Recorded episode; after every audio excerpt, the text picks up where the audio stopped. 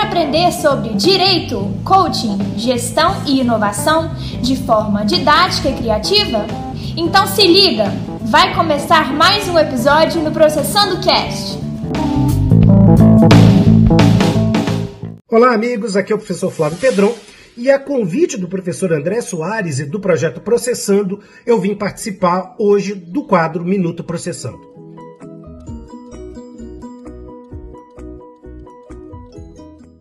Bom, o objetivo aqui é trazer uma contribuição para a reflexão do direito processual. E como eu gosto de ter uma pegada no campo da tecnologia, eu vim trazer um tema nesse campo. Bom, o que, que eu quero discutir com os senhores? Uma possibilidade de releitura necessária da súmula 410 do STJ. Quem não conhece a súmula 410, aqui vai o seu texto. A prévia intimação pessoal do devedor é condição necessária para imposição de multa pelo descumprimento de obrigação de fazer e não fazer.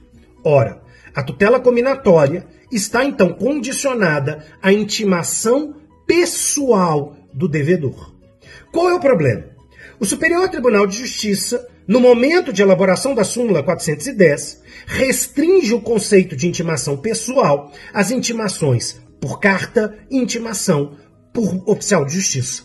O problema é que essa súmula ela é antecedente à lei do processo eletrônico e ao CPC 2015. Ora, esses dois diplomas mudam um pouco a lógica da coisa e estabelecem para nós que o conceito de intimação barra citação por e-mail é também modalidade de intimação pessoal. Afinal de contas, nada mais restrito do que o meu e-mail. Ora, só eu tenho acesso ao meu e-mail ou eventualmente quem eu franqueio tal acesso. Por isso mesmo, a súmula 410, na leitura tradicional do Poder Judiciário, é necessária de uma readaptação. Essa interpretação precisa, então, conjugar agora a modalidade de intimação barra citação por e-mail. Afinal de contas, em tempos modernos, em que o processo eletrônico cresce exponencialmente, e bem como no cenário da Covid-19, a prática de atos digitais torna-se cada vez mais imperioso, em nome de segurança, em nome de celeridade, em nome de economicidade. Por isso mesmo, o que, que eu vou propor? Que devemos incluir dentro da leitura da súmula 410 também a modalidade de intimação barra citação por e-mail para que seja considerado intimado e, consequentemente, em mora um devedor diante da imposição combinatória de uma obrigação de fazer ou não fazer. Ok? Muito obrigado, um grande abraço e até uma próxima oportunidade.